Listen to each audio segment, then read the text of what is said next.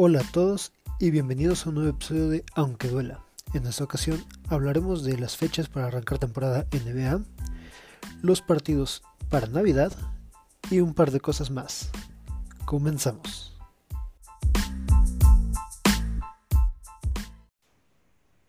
Hola a todos, buenas noches y bienvenidos a un nuevo episodio de Aunque Duela.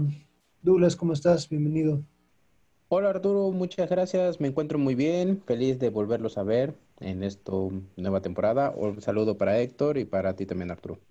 Héctor, buenas noches, bienvenido, ¿cómo estás?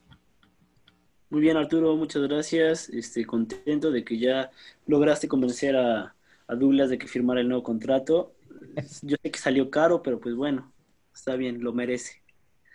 Y mira que tuve que subirle más el, lo que se le tenía que pagar porque con eso de que te vas peleando con él yo no quería renovar contrato.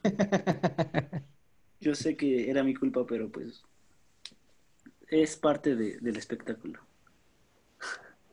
Esto es un show. Esto es un show. y ya, ¿qué, ya pasando cosas más serias. ¿Por qué chicos no tuviste la semana pasada, Douglas? Porque la semana pasada no hubo, fue hace dos semanas. Bueno, el, el podcast anterior. No me acuerdo, güey. no, salí. Si no, ah, ya me acordé. Salí como, ¿ves que avisaste como a las seis? Entonces yo andaba afuera, dije a ver si me da tiempo a llegar. Y llegué como cuarto para las once y les iba a preguntar si todavía estaban grabando. Pero ya al último dije, no, ya, ya para la otra. Y ya, este, ya vi los mensajes tarde. Ya. Es, es, un claro ejemplo de lo que, de lo que no debe de hacer la, la poca gente que nos escucha. No salgan, no salgan. O sea. Eh, eh, el semáforo eh, verde.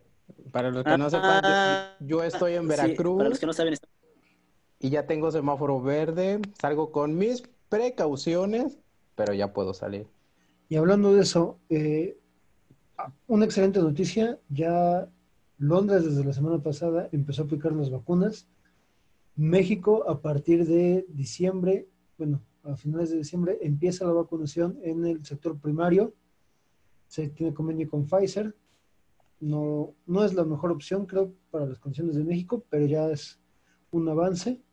Y ya se en el calendario de vacunación precisamente para el coronavirus.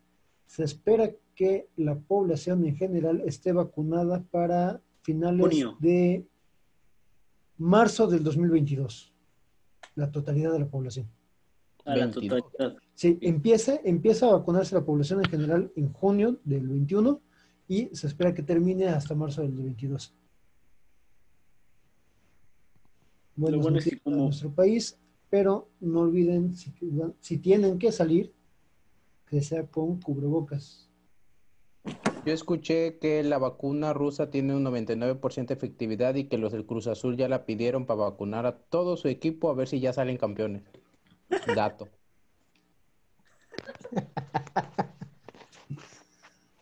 La vacuna rusa se un quedó sin 92, 92% Quiero de efectividad.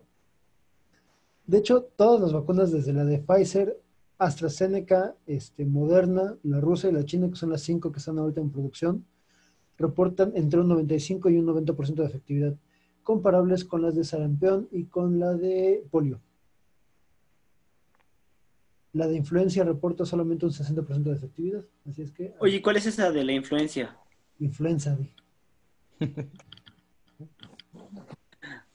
Correcto, pues bueno, vamos a empezar con los temas de la NBA.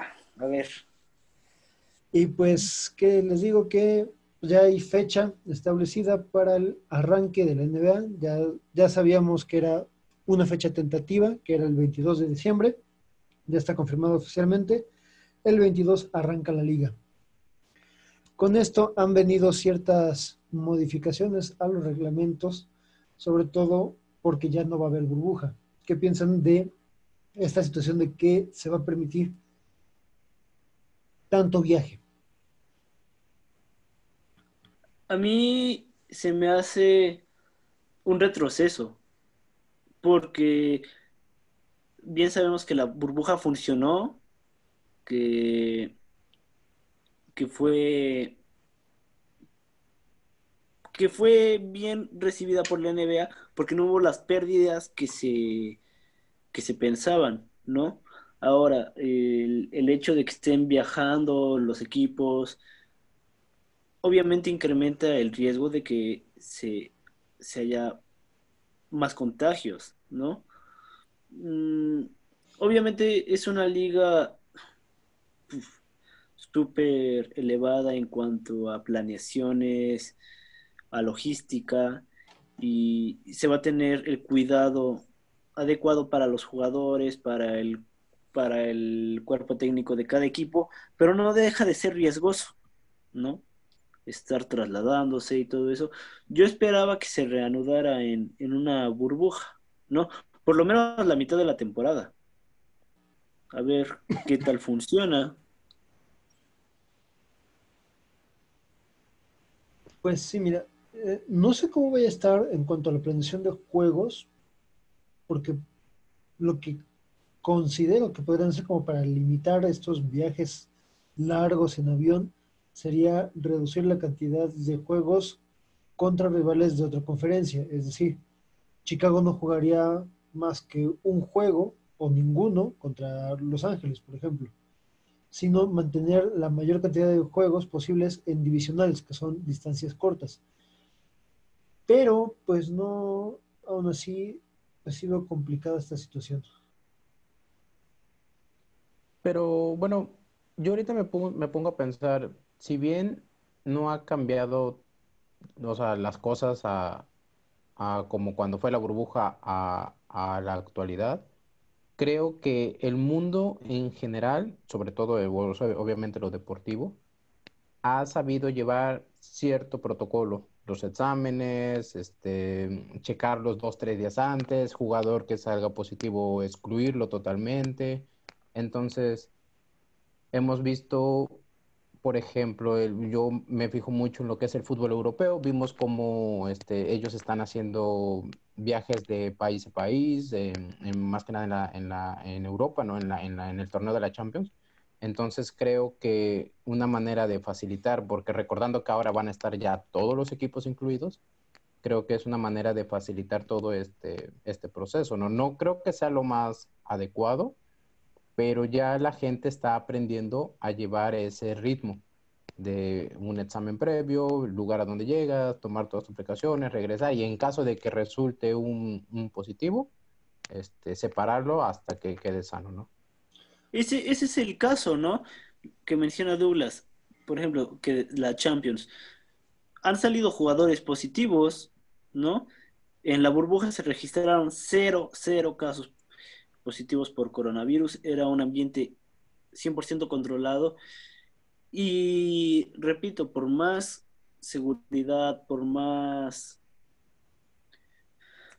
por más medidas que tomes para prevenirlo, siempre está ese riesgo, ¿no? Ahora, hay que verlo también del lado de los jugadores.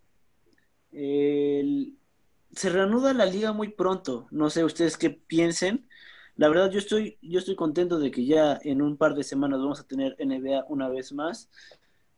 Pero la verdad es que los jugadores la sufren y la sufren mucho. ¿Cuánto tiempo estuvieron encerrados en la burbuja? Especialmente los equipos que llegaron a playoffs, a las finales, y pues que de verdad estuvieron alejados de su familia por completo. Estoy de acuerdo que deben de ser profesionales, pero siguen siendo seres humanos, ¿no? Y ellos quieren estar con su familia, eh, están, estaban acostumbrados a un ritmo de vida de que, pues sí, nos vemos, tal vez nos vemos muy poquito, pero nos vemos al final de cuentas. En la burbuja, pues no se veían hasta las fases finales que permitieron ingresar a algunos familiares. Este, por ese lado yo lo entiendo, ¿no? Este, están más cercanos a su familia, a, a sus seres queridos, pero aumenta el riesgo y eso es lo que lo que es preocupante, porque ya después de tantos meses sabemos que es una situación horrible, ¿no? En la que debemos de este de saber manejarnos. Y lo que más importa pues es el, la salud de, de las personas cercanas a nosotros.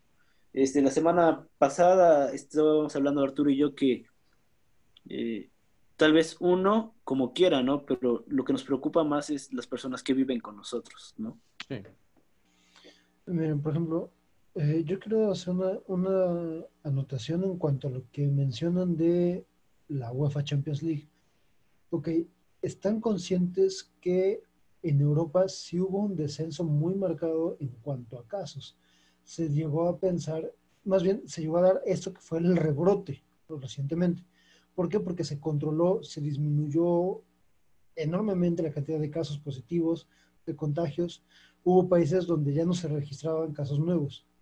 El detalle es que estamos hablando de una liga que se desarrolla en Estados Unidos, el país con más contagios del mundo, el país donde ni siquiera se toman las medidas básicas de higiene ni precaución. Entonces, esto todavía hace que se expongan mucho más al virus los, los jugadores. Yo creo que esa parte, pues sí, sí va a afectar demasiado a lo que es el, el transcurso de la liga. Ahora, otro detalle, estás hablando de fútbol soccer. La cancha mide 90 por 120, si no me equivoco. Mm, más o menos. ahora, vamos a hablar de básquetbol. Y se juega en un espacio abierto. El básquetbol se juega en una cancha cerrada, en una cancha que mide 15 metros por 28. Entonces es mucho menos espacio, es un ambiente cerrado y todo, todo eso pues es, es factor de riesgo. Por ejemplo, y... hoy, los que no supieron, hoy los Portland Blazers tuvieron que cerrar sus instalaciones porque cuatro cuatro o seis jugadores dieron positivo. Tuvieron que poner a todo el equipo en cuarentena. Aquí lo preocupante es que su primer partido de pretemporada es en cuatro días. Y al final lo, lo más importante es cómo eh, la misma institución prevea todo esto, ¿no? Y porque dices tú lo de la cancha, he, visto jugadores bebiendo del mismo termo, o sea, directo, ¿no? Entonces creo que no va nada más ya en, eh, o sea, todos los que llegan a la cancha es porque están 100% seguros de que no tienen ningún caso, ¿no? Entonces, cada franquicia debe de saber prever todo eso. Por ejemplo, Portland, el hecho de que ya le salieron 5 o 6, entonces ya, este, ya es una desventaja enorme. Y el día de mañana otro equipo, otro campamento va a poder o hacer lo mismo, ¿no? Entonces ya cada quien tiene que ir con sus propias herramientas o sus medidas y ver que también hacerlos entender, ¿no? Porque muchas veces lo dijimos la temporada pasada, el jugador NBA es muy quejumbroso, muy de no me gusta esto, no quiero esto. Entonces, tienes que aprender a adaptarte a las nuevas medidas de que esto es lo que tienes que hacer para no contagiarte y poder seguir haciendo tu actividad normal. Ahora, eh, yo sospecho que si se empiezan a dar varios casos positivos, se puede llegar a ser otra burbuja, ¿no? Eh, en el que se suspenda la liga un par de semanas y vamos a una burbuja, ¿no? O tal vez en este caso sean dos, que sea por divisiones, este, y ahora sí, equipos por, por cada conferencia. Y algo de lo que dice Douglas, que yo pensaba tocar más adelante, es que han cambiado las reglas, ¿no? Justamente en, al mediodía me mandabas la, noticia, ¿no, Arturo? De que se, se les prohíbe a los jugadores visitar bares y clubs, ¿no?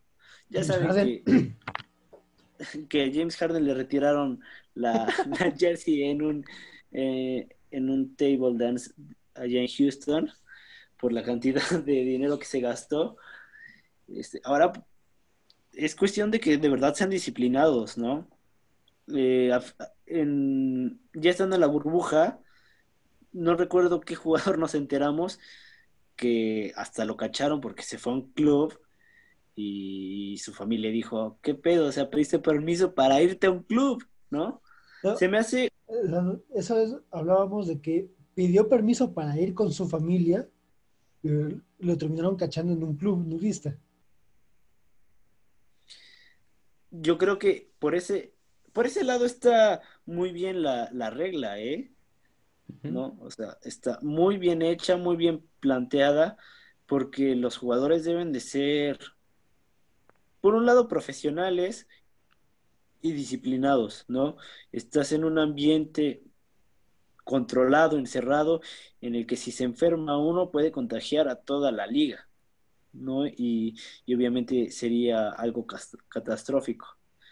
Entonces, por ese lado, yo creo que la NBA sabe moverse, sabe moverse, ¿no? Está bien planteada, eh, pero repito, no, no creo que sea la mejor idea el, que se regrese a hacer viajes tan largos.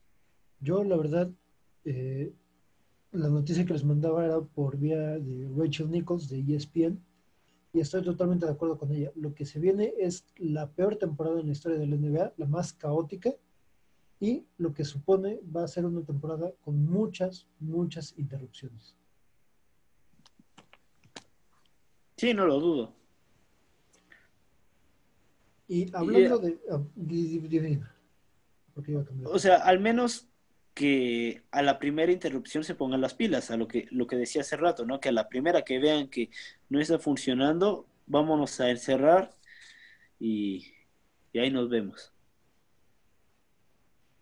Y hablando de fechas y de esto que tocabas tú, Héctor, de que los jugadores la, la sufrieron, sobre todo los finalistas, bueno, no sé si les mandé el video, pero quiero hablar un poco de LeBron James, porque así como siempre le estoy tirando y siempre le estoy chingando.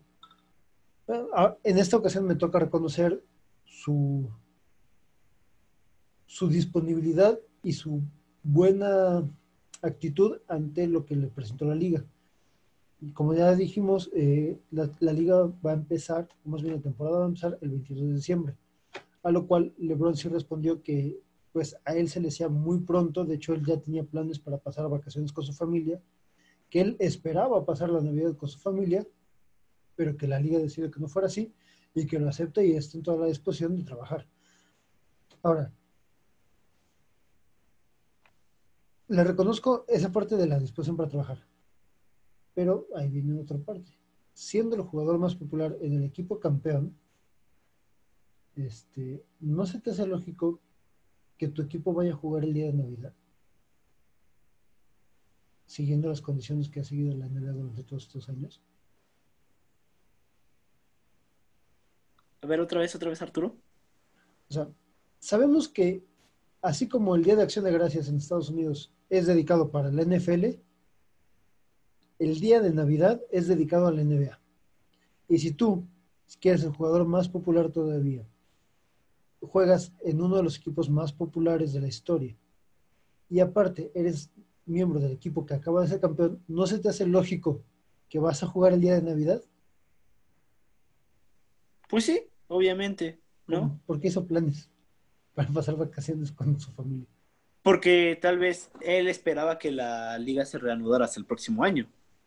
Es que fue una temporada totalmente atípica en, en la que hace poquito meses terminaron y él, yo creo que él, más que nada del que, bueno, el día de Navidad muchos han quejado, hasta donde tengo entendido, a lo largo de la historia, pero él más que nada yo creo que va por el hecho de que quería un poco más de descanso. Yo creo, yo creo que si hubiera sido una temporada normal, él iba a estar consciente que iba a jugar ese día, ¿no? Dime cuántos años lleva jugando el, en Navidad, ¿no? O sea, lo menos 15. Está. Todos, diría yo. Está más que acostumbrado, ¿no? Eh, más que acostumbrado a jugar en Navidad. Y no es algo nuevo para él, ¿no? Pero él, yo creo, esperaba que la liga les diera más tiempo de descanso. Y no es el único jugador que se ha este, proclamado en contra de eso, ¿no? Porque sí, sí es muy poco tiempo el que les dieron para, para descansar realmente. O sea, y descansar entre comillas, porque tú sabes que un jugador de ese nivel está en constante preparación, ¿no? Que sí, obviamente se toma sus, sus ratos de descanso, pero está en un continuo cuidado de su cuerpo, no dejan el gimnasio, ellos pues tienen gimnasio en casa, ¿no? y pues no, este, no lo dejan. No, pero es un ritmo de vida totalmente distinto, ¿no? Bueno, ya esta cosa nos está apurando un poco, creo que ya viene el primer corte. ¿Les parece si les doy la lista de juegos que están programados para Navidad y cuando volvamos de corte hablamos de ellos? Perfecto. Bueno, empezamos que al mediodía tenemos Pelicans contra Heat. Después tenemos a las dos y media Warriors contra Milwaukee Bucks. Después a las cinco está Brooklyn Nets contra Boston Celtics. Seguiría a las 8 de la noche Mavs contra Lakers. Para finalizar la noche a las diez y media, tocaría Clippers contra Denver Nuggets. Ese es el calendario para el día de Navidad. Pues antes de que nos vayamos al corte, pues les, les pido que vayan pensando quiénes son sus favoritos para esos partidos y ya regresando platicamos de cuáles. Perfecto. En un momento continuamos.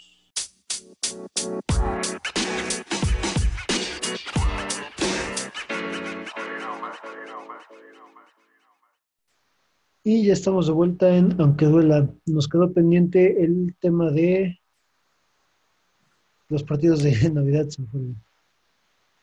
A ver, quedamos que íbamos a elegir favoritos. ¿Qué dice Douglas? El primero es Pelicans contra Heat. Pues Heat. Heat.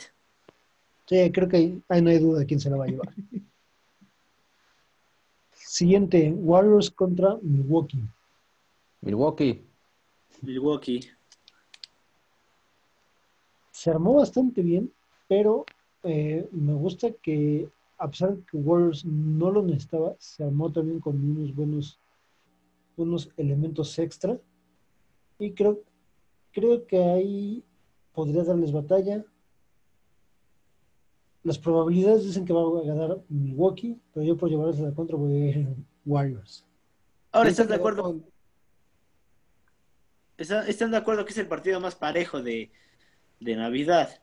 La verdad es que, bueno, igual Celtics, pero de ahí en fuera, la verdad no se me hace... Para... Es el más atractivo. Ah. no, no, yo no creo en ninguno de los dos, ni parejo ni atractivo. Es que, ah, la verdad, para mí, estos partidos de Navidad están muy. muy chafitas. Es que les hace falta ese.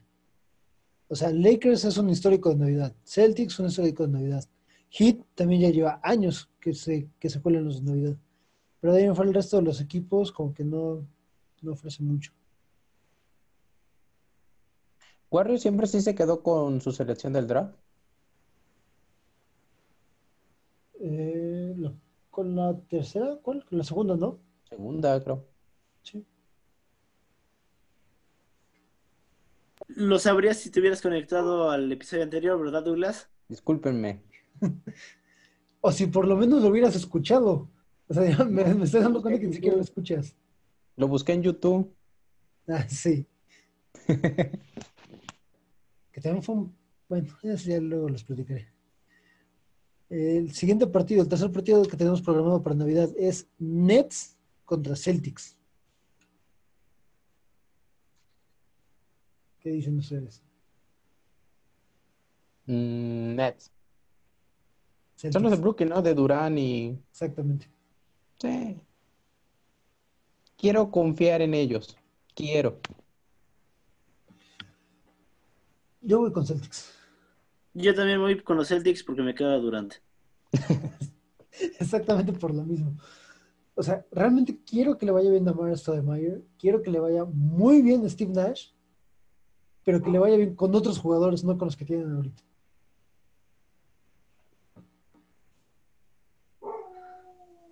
Ese, equipo, ese equipo va a ser un caos. Vamos a hablar mucho de ese equipo, estoy seguro de eso. Sí, yo también para bien o para, para bien o para mal. Pero lo ven entrando así postemporada o fracasando horriblemente. Ay, güey. Es que si entra postemporada, va a entrar entre los primeros cuatro. Pero si, si no queda entre los primeros cuatro, va a ser un fracaso total ese equipo. Además, estando en el este. O sea, es que tiene, tiene la polaridad de que o se va hasta arriba o se va hasta el fondo. Y fíjense que Brooklyn es un equipo al que estimo. ¿eh? Se O sea, ve. tenía, tenía mi sudadera de Brooklyn. Pero bueno, esa es otra historia. Cuarto partido, que el, el que para mí se me hace el más interesante, Mavericks contra Lakers. Es que está chido, pero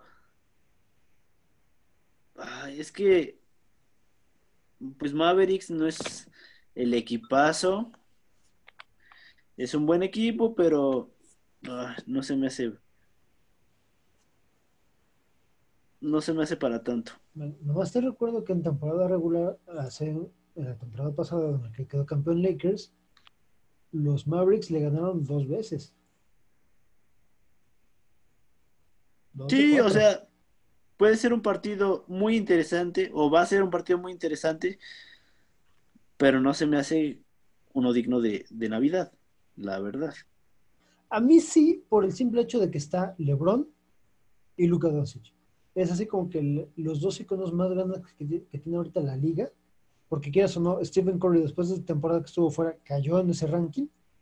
Entonces, lo- los dos más fuertes que tiene ahorita la liga para presentar, los mete precisamente en el mejor horario, que es el de las 8 de la noche. Sí, el partido estelar. Y ahí tienes a tu pasado, presente y futuro de la NBA. Sí, o sea, por cuestión mercadológica, creo que fue la mejor decisión que pudo tomar este Adam Silver. Si quieren saber mi opinión, voy Lakers. Ay, güey. Mavericks. Lakers, papi LeBron. Y terminamos la noche de Navidad con Clippers contra Nuggets, el que se me hace el más aburrido de todos.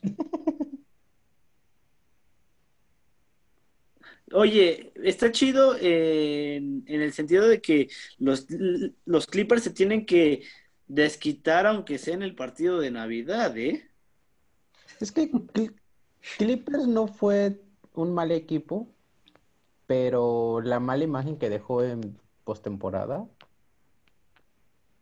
o sea, sí deja mucho, pero inicio de temporada y todo, nuevo proyecto, a ver cómo salen las cosas, yo creo que Clippers tendría que ganar.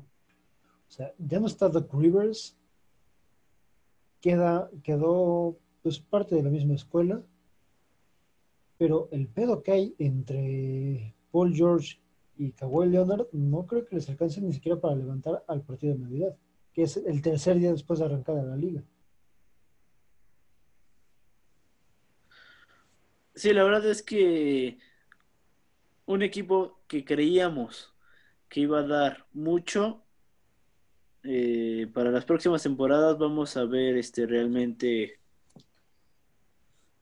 algo a lo que nos tienen acostumbra- acostumbrados los Clippers, ¿no? Que se, ar- que se arman bien, un equipo interesante, pero que no, que no termina de cuajar. Me parece conocido esa historia. O sea, ¿cuántas veces le ha pasado a los Clippers en, en los últimos años, ¿no? Sí, y bueno, ahorita que estamos hablando de los Clippers y de estos juegos de Navidad, y mencioné el pedo que hay entre, entre Kawhi Leonard y, Paul George. Al principio de eh, este espacio entre temporadas que hubo, estuvo el rumor de que Kawhi Leonard, o sea, Kawhi Leonard quiere fuera de, de los Clippers a Paul George, a como lugar.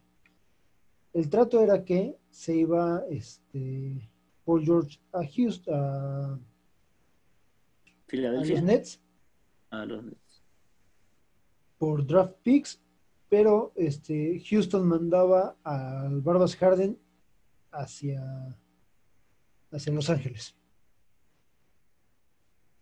El pedo está así. Ahorita Ya Russell Westbrook no está en Houston. Ya los Clippers tienen que armar un nuevo proyecto. Paul George no dio nada de lo que se esperaba.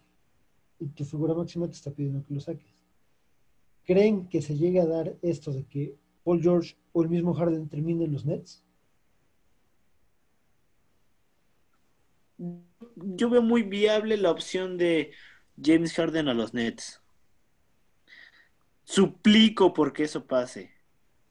Ahora, si se da este traspaso, ¿creen que influya algo en el partido de Nets contra Celtics? Sobre todo tú, tú y yo, doctor, que dijimos que gana Celtics. Ah, voy a quedarme con la idea de que se van a, se lo van a llevar los Celtics. A mí me encanta, de verdad me encantaría que se fuera Harden a, a Brooklyn, porque ese equipo va a ser un cagadero, un cagadero. ¿No? Así con todas las letras, un cagadero ese pinche equipo. O sea, tú quieres que se vaya a Brooklyn todo aquel que quieras que se hunda en su carrera. Algo así. Y, me, y la neta me va a doler mucho por, por el staff, ¿no? Por el cuerpo técnico. Sí, a ver, repito lo que me Pero, D'Antoni me va ay, no. Pero Amaro Stoudemire Va y Steve. Nash son jugadores a los que tengo un, un cariño muy especial porque fue- fueron jugadores con los que crecí viéndolos jugar. Sí, yo no- también, No, de quiero que les vaya mal a ellos. D'Antoni De verdad. Cuando, cuando yo me enteré que Steve Nash se iba a Brooklyn, fue así como de, ¡oh! No, sí, sí me duele por él, ¿no? Pero, ay, no, ojalá, porque tarde o temprano se tienen que dar cuenta los equipos que el problema es Harden, ¿no? ¿Qué equipos, qué equipos les han armado? ¿Qué compañeros les han traído? Y, y la verdad es que sí hubo jugadores a los que yo decía, no, pues no dieron el ancho, como es el caso de, de Dwight Howard, ¿no? Que yo decía, Cuando yo en Houston. Sí. sí, cuando llego a Houston, yo decía, no, sí, Howard no está en su nivel, este, necesita alguien, este, Harden, ¿no? El mismo Trevor Ariza, que era un jugador de rol, pero pues ya por la edad ya no le daba lo mismo las piernas.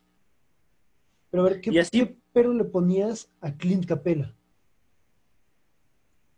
Es que qué equipos le han armado a Harden, qué compañeros les han, le han traído, ¿no? Y ah, sobre todo, sobre todo lo que me molesta es que sigue rondando esos puestos de finalista para MVP. Esta temporada no lo logró, pero sí, sí llega a esos, esos niveles, ¿no? De ser considerado como MVP. Pero es que debes de darte cuenta que el MVP no es el que te anota más puntos, ¿no? El que promedia más puntos por partido, no, güey, no, no, no, no. O sea, ya lo hemos hablado en, en episodios pasados, un MVP te tiene que aportar en todo, en todo, ¿no?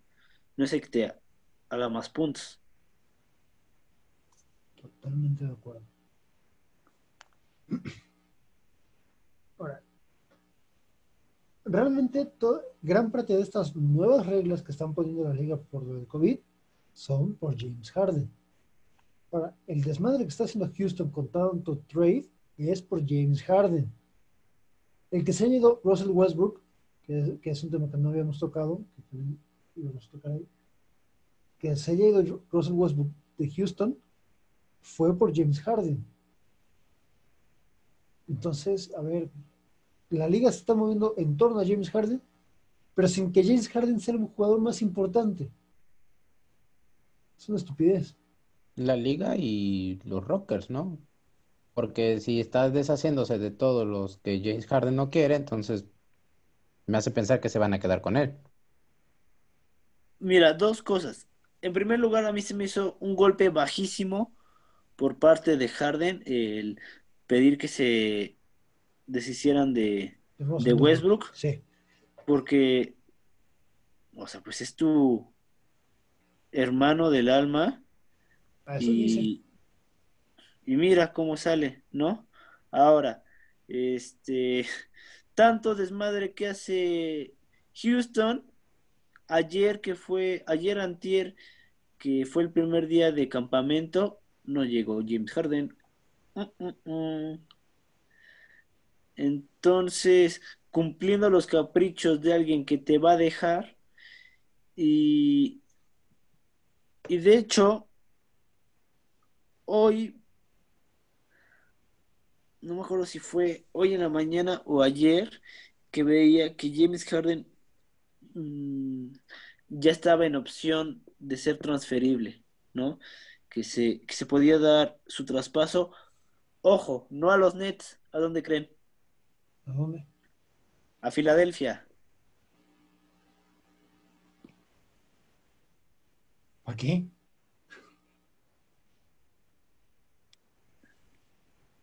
O sea, con Joel Embiid, que es otro pinche tóxico asqueroso. Si no mal recuerdo, leí que una de las opciones era irse a, eh, a Filadelfia. Ok, te vas por trade. ¿Quién daría a Filadelfia a cambio de Harden? ¿Ben Simmons? Alguien que ya, que ya no quiere estar en Filadelfia es este Simmons. y Joel Embiid. Pero si vas a traer a Harden, te tienes que quedar con alguno de los dos. Que de preferencia es- sería, eh, bueno, si yo fuera este de Filadelfia, preferiría quedarme con Embiid.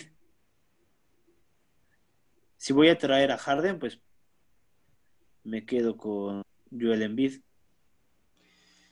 Híjole, ah, está, está difícil porque trato de pensar cómo encajaría en el sistema de juego de esa Ben Simmons con, con Harden o Joel Embiid con Harden y no veo cómo.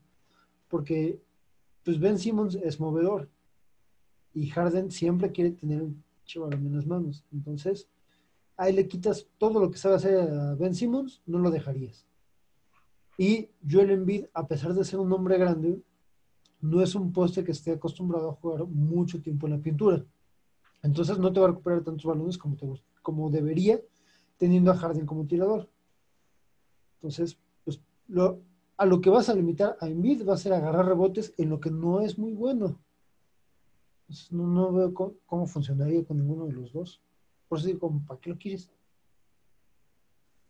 Bueno, yo te digo lo que leí. Es que la verdad, los movimientos de la liga han estado bastante extraños, ¿no? Sí, sí, eso de Howard, Rondo, el Gasol. Y que no se haya ido Kuzma de los Lakers. No sé, no sé por qué no sacaron ni a Kuzma ni a Caldwell Pope. Ah, Bueno, acá el Pop tuvo mejor temporada, pero sí en la en la burbuja un cagadero. Y Kuzma medio repuntó en la burbuja y el resto de la temporada fue un asco. Sí, o sea, por lo mismo te digo, o sea, a mí se me hace rarísimo que no se que no se fuera que no se fuera Kuzma. Pues, De hecho, para mí era más viable o era mejor opción que se quedara Dwight Howard y. No, Rondo no. Rondo sí estuvo bien hayan sacado. Pero. Yo esperaba que se quedara Howard, yo esperaba. Sí, yo también. Pero, a ver, si te dieran a elegir entre Mark Gasol, que sí ya está al final de los años productivos, y Dwight Howard, ¿a quién eliges? A Dwight Howard. ¿En serio? Sí, sí, sí, sí, o sea, en la, la burbuja te demostró el nivel en el que anda. Yo nomás por edad y por factor de riesgo elijo a Gasol. ¿Por qué por edad? Es dos, dos o tres años más joven que Dwight Howard. Ah, se ve más acabado, eh, fíjate. Sí, de hecho, Dwight Howard Fue drafteado, ay, no me acuerdo. Pero sí, sí, Gasol es más joven que Dwight Howard. Mark Gasol. No sé qué me Sí, vayan, sí, Mark. sí, no sé qué vayan a querer confundirlo con Pau. Y esa es, no sé si lo hablamos la, la semana pasada, pero esa es otra otro conflicto que me tiene la, la temporada. Que no ha Sí, sí. regresado Pau. No, que yo adoro la forma de juego de los hermanos Gasol. Realmente me encanta cómo juegan. Y me encantaría que los dos Gasol quedaran campeones de NBA con los Lakers. Pero odiaría, odiaría con toda mi alma que LeBron juntara su quinto anillo. Cinco anillos. Ya nada más le faltaría uno para alcanzar a Michael. Y dos para superarlo. Jamás lo va a superar. A ver, siendo honestos, ¿crees que llegue a alcanzarlo? No a superarlo, alcanzarlo en cantidad de anillos. Cantidad de anillos, no digo en, en leyenda ni nada, sino en cantidad de anillos. No, no creo. ¿Qué quieres apostar, Arturo? A que sí lo alcanza por lo menos. No creo que te voy a explicar por qué. Sabemos que en la NBA y en la NFL, que son los deportes que aplica esta frase, es muy difícil ser campeón, pero lo más difícil es repetir. Entonces, ahorita básicamente los equipos se armaron para tumbar a Lakers. Los que se armaron. Obvio, aquí omitamos a los dos del este que siempre terminan. Esos dos del este que, que tienen muchos fans y mucha historia, que nunca se arman para nada. Esos sigamos omitiéndolos. Los equipos que se armaron, se armaron para tumbar a los Lakers. Entonces, a pesar de que este año tienen muchas probabilidades de repetir, van a encontrar la forma de pararlos antes. ¿Quién va a ser campeón? Ahorita idea. Vamos a hacer una apuesta, Arturo, antes de que inicie la temporada. Yo digo que se repiten los Lakers. ¿Qué quieres apostar? Aquí tenemos a Douglas y a, nos, a nuestros fieles escuchas de testigos. Yo soy testigo fiel, soy más, voy a ser mediador, voy a ver que todo se cumpla de la apuesta en el que dicen que si es campeón o que se lo alcanza. No, yo digo de que repiten este año, que son campeones una vez más. Bicampeón Lakers este año. ¿Qué apuestan? No sé. Mira, vamos a dejarlo para el final del, vamos a dejarlo para el final del programa. El perdedor se va en ropa interior a la fuente. ¿Cómo se llama la fuente? La estatua esa. La de San Miguel. La del Zócalo. ah, la San- Yo Estás decía la loco, otra. hijo. la- Yo decía la otra. En la del Zócalo es arresto seguro, güey. Uy, como, como, como en Puebla no hay fuentes, no hay ni fuentes ni Se iglesias. van, se van en ropa interior en Analco en pleno mercado. Otro Bueno. seguro, cabrón. Bueno, ya, ya no tienen, ya no tienen que quitarme en analco, por lo menos. Caminaría tranquilo. Los frailes, yo decía los frailes. Ah, la de los frailes. Ahí, ahí amaneció alguien, ¿no? Ah, sí. Yo, yo acepto lo que ustedes dicen, analco o los frailes, yo acepto. Nada más falta que Arturo se anime. Te das cuenta que los dos trabajamos en la escuela y si tenemos antecedentes penales nos van a chingar, güey. Olvídalo. Gracias, Arturo. Me has hecho entrar en. Conozco 10 abogados que sin problemas te sacan y te queman el expediente. Tú tranquilo.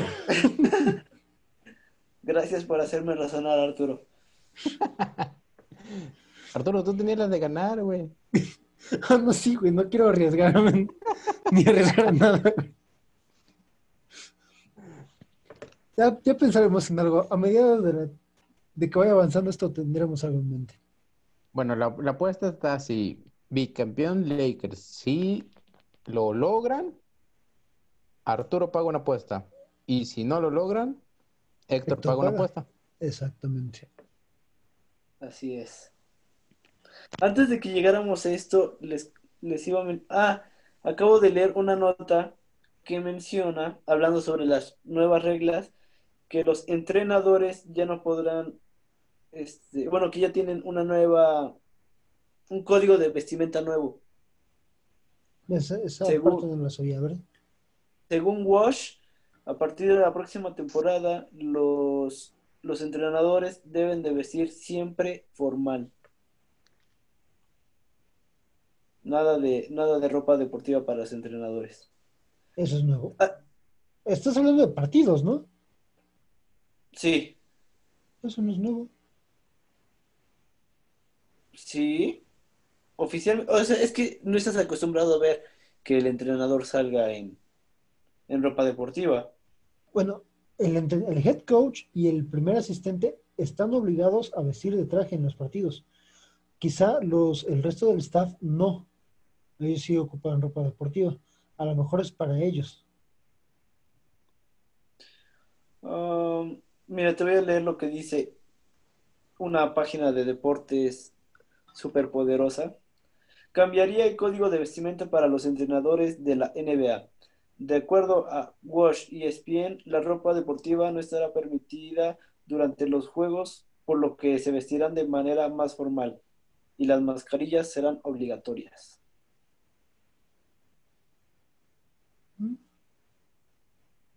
Yo, yo que sepa, ha sido obligatorio tanto para jugadores como entrenadores ocupar, así lo dice el reglamento, ropa de negocios para los partidos en los que no estén como activos los jugadores y los, los entrenadores.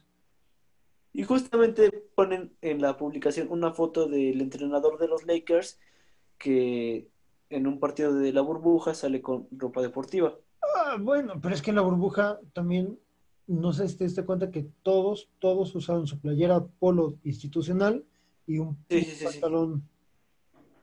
Entonces yo, yo creo que a eso se refieren, que va a tener que ser, o sea, digamos que volver a limitar esa, esa libertad.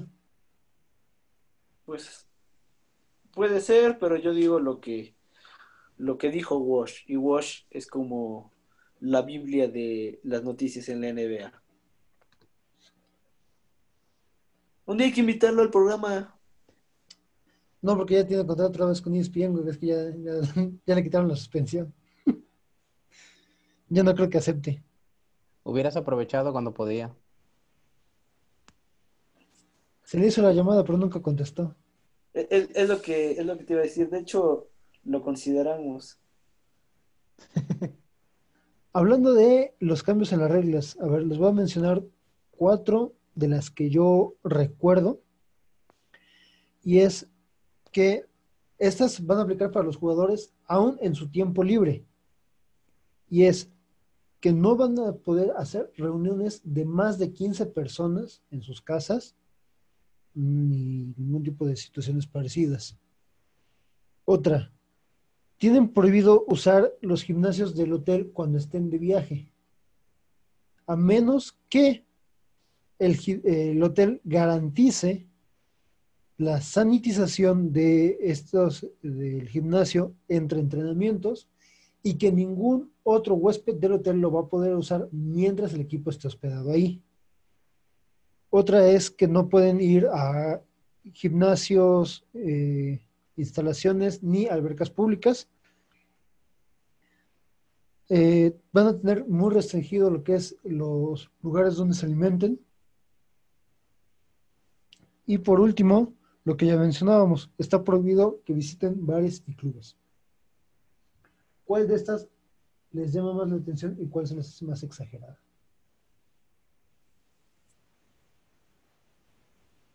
Realmente ninguna se me hace exagerada. A mí me llama atención la de no usar el gimnasio del hotel, porque de entrada si estás, creo yo que el, el hotel si está recibiendo gente debe de garantizar ese tipo de cosas, ¿no? Entonces el prohibirlo ya es como que dar a entender de que vas a mezclar a tus jugadores con gente que no está con esas medidas. Ok, por una parte yo sí entiendo lo del hotel en cuanto a que se esté sanitizando cada que alguien lo ocupe. O sea, ¿sabes qué? Normalmente lo que siempre se ha hecho es a tal hora va a entrenar el equipo, a tal hora está prohibido para el resto de los huéspedes. Pues que se mantenga así. O sea, un horario específico y antes de que entre el equipo se sanitice completamente. Cuando salga el equipo se sanitice completamente o si va escalonado el, uso de las instalaciones del mismo equipo, que vayan de 5 en 5, que se sanitice entre cada uso.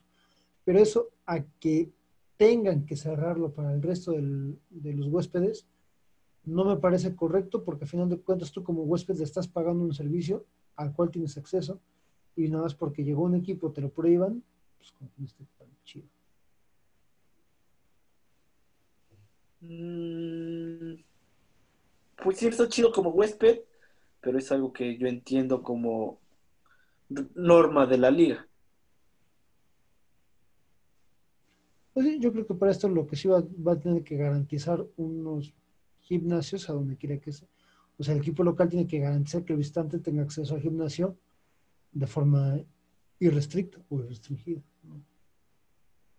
O la misma franquicia, mandar a alguien un día antes a checar todo eso. No sé, eso sí se me hace, se me hace un poquito, poquito exagerado. De ahí en fuera todo lo demás.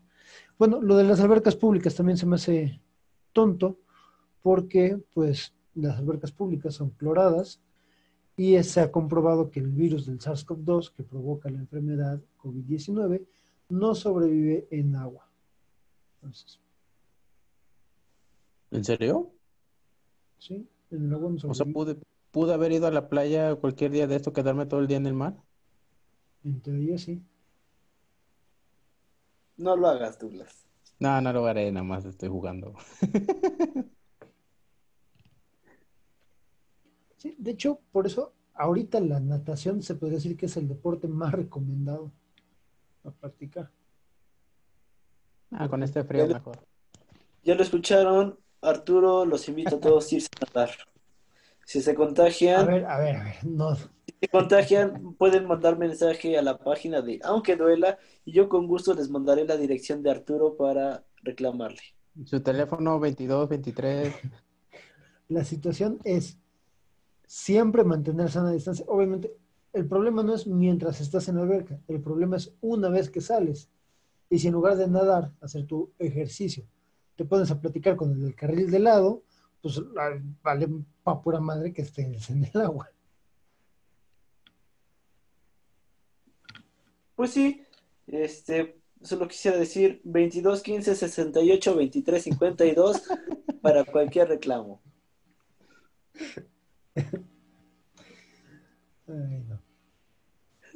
Bueno, estamos a punto de llegar al final de este programa. Nos quedan más o menos seis minutos.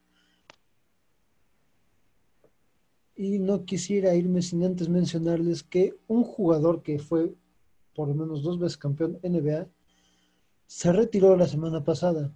Y estoy hablando de ni más ni menos que una pieza importante para los Golden State Warriors, Andrew Bogut. Ah, fíjate, no me enteré. les tengo aquí.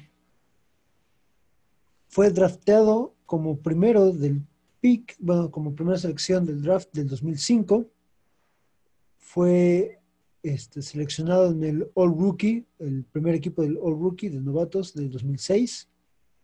Fue líder de bloqueos en 2011, campeón NBA en 2015.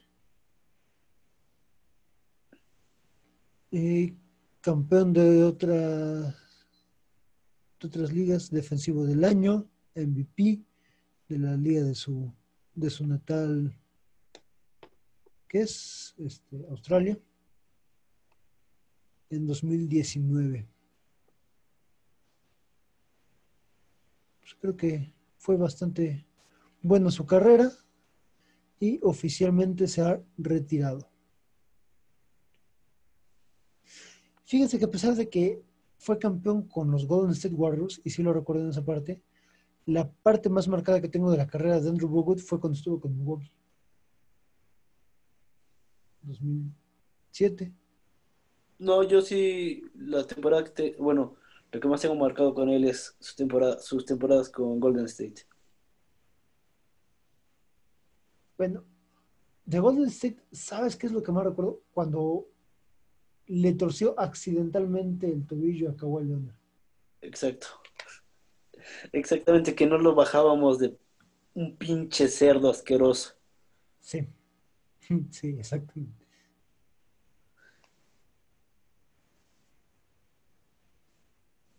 ¿Alguna anotación más que quieran hacer antes de despedirnos de este bello programa?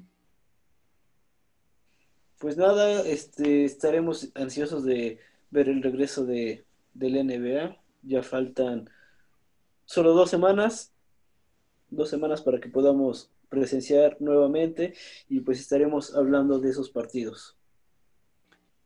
Oficialmente la pretemporada arranca en tres días. Tres días, tres días, exacto.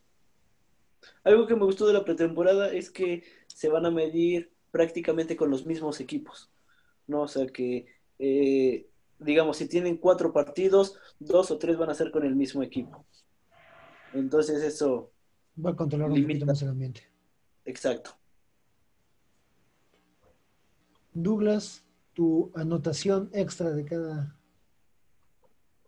Hoy fue un quizás un día histórico porque se dio tal vez por última vez el enfrentamiento entre los dos deportistas más importantes que hay en la actualidad. Me atrevo yo a decir de este siglo. O sea, Leonel Andrés Messi y Cristiano Ronaldo. Ganó la Juventus, marcador 3-0 en el estadio del Barcelona, o con doblete de Cristiano y un estadounidense. Entonces ahí para que lo tengan. Quizás nunca lo volvamos a ver, quizás fue el último partido entre ellos dos. No sabemos, todavía pueden cruzarse en Champions, pero ahí está el dato para que sepan.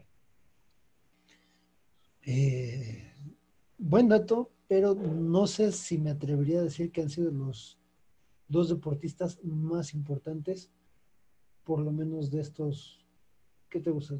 Pongamos de estos 50 años, porque sí, el siglo... Comercialmente, sí. Mm. Lo que han generado, o sea, ni siquiera... Y te estoy hablando de un siglo que lleva 20 años y lo puedes reducir perfectamente en 10. Ok me has dado la pauta perfecta para buscar los datos y, compartirlos la próxima. Ver quién ha tenido más impacto tanto económico como en lo social. Sí, Lionel Messi, Cristiano Ronaldo, LeBron James o Stephen Curry. Que por la parte social, creo que LeBron James les lleva mucha ventaja a los otros tres muchísima. I promise school. Sí. Es lo único que tengo que decir. Exactamente. Sí, yo también voy por, por, esa, por esa parte. Cristiano Ronaldo literalmente convirtió sus hoteles en hospitales. Sí, o sea, pues, estaría, estaría, bueno comparar los datos, ¿eh? Este estaría bueno. Va, va, va. Nada más que los, los angachitos me lo recuerdan en la semana porque luego se me va la vida, que lo voy a anotar. En lo que lo anota este Arturo, pues un gusto haber estado nuevamente aquí en Alqueduela y pues nos veremos la próxima semana. Igual un gusto, saludos. Este, ¿qué pasó con las chicas? Este, pues según van a continuar, nada más que hay que tomarlas en su tiempo disponible, ya saben que. A lo mejor me cae porque luego suena muy misógino. Bueno, Como la este, semana pasada de la mujer golpeada. Ya cállate, Arturo. Ay, Arturo, Dios mío. Si llegan a escucharnos, este saludos también para ellos. para ellas, perdón. Ah, íbamos también, Arturo, íbamos también. Y mira que me aguanté, que a medio programa me aguanté una que también. Puta madre, Dios mío. Ay, Arturo. Redes sociales duras, nos queda menos de un minuto.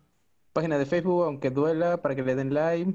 Cuenta de Twitter y TikTok, aunque duela 8. Arroba aunque. Y eso fue todo. Muchísimas gracias por escucharnos. Nos vemos la próxima.